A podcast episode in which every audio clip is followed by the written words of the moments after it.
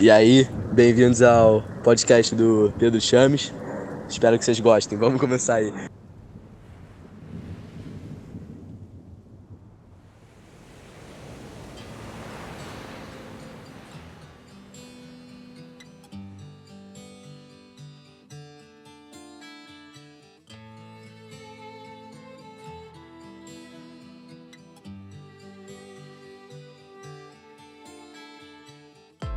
HTTP dois pontos, barra, barra, é a sigla em inglês para Protocolo de Transferência de Hipertexto.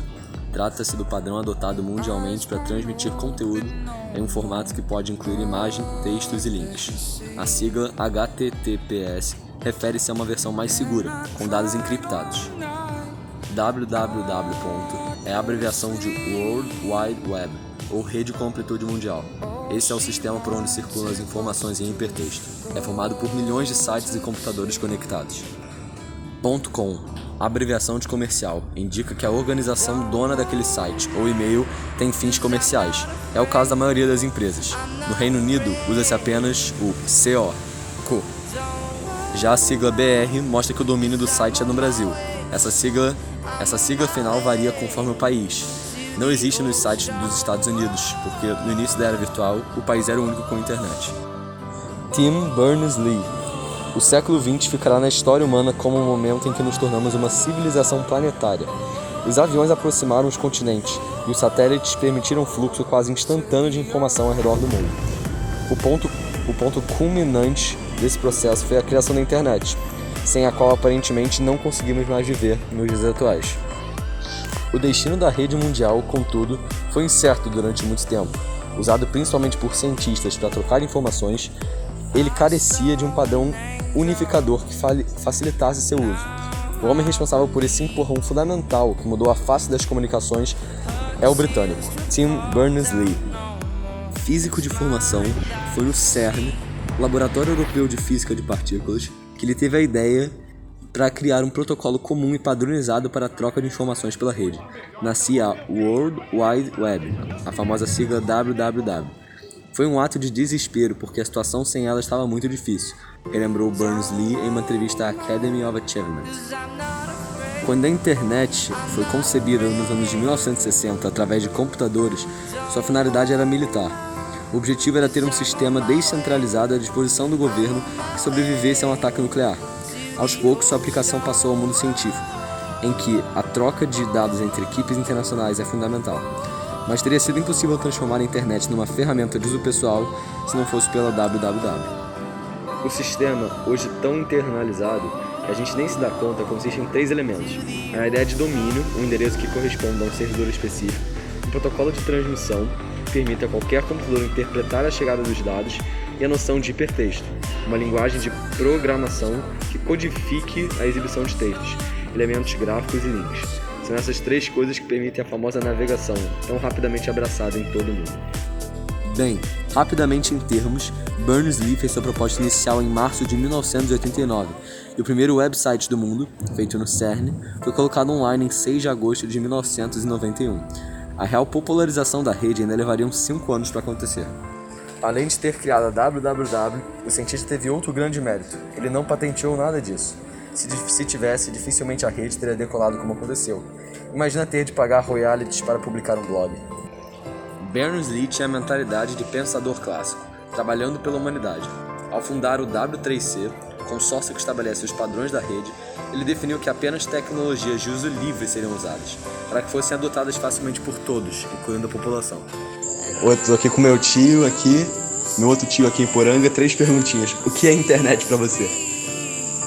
Internet é um meio de comunicação muito eficaz, permite é, trocas não imediatas de comunicação, que, que, serve para você é, se comunicar de uma maneira é é,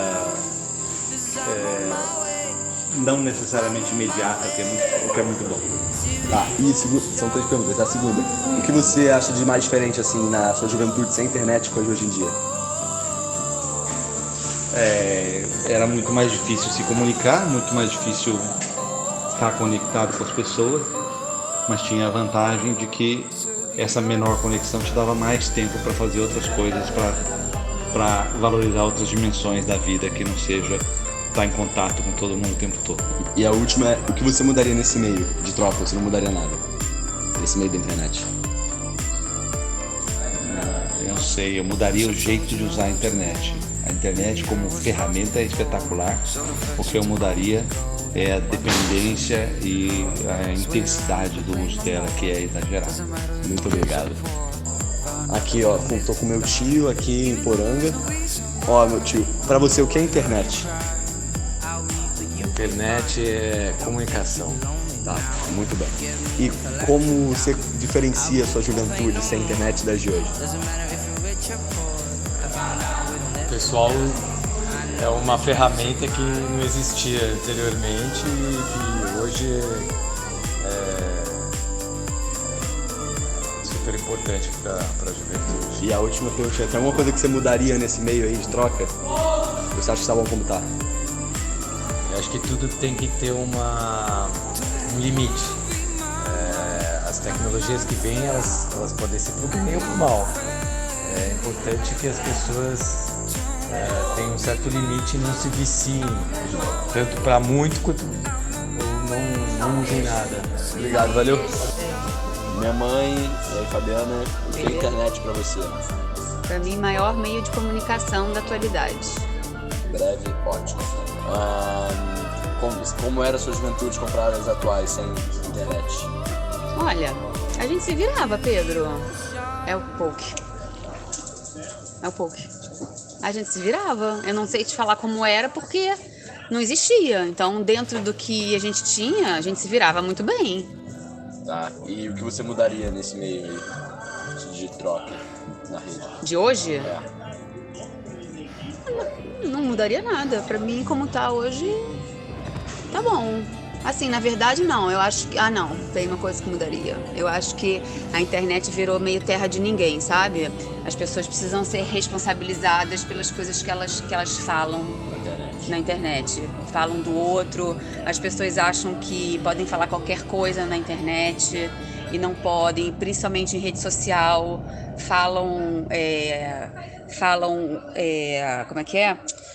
Elas agridem as outras, achando que ninguém vai saber quem são elas, porque elas criam é, perfis falsos, até em YouTube, né? Criam vários, vários nomes falsos para ficar agredindo os outros. Isso eu acho, acho errado.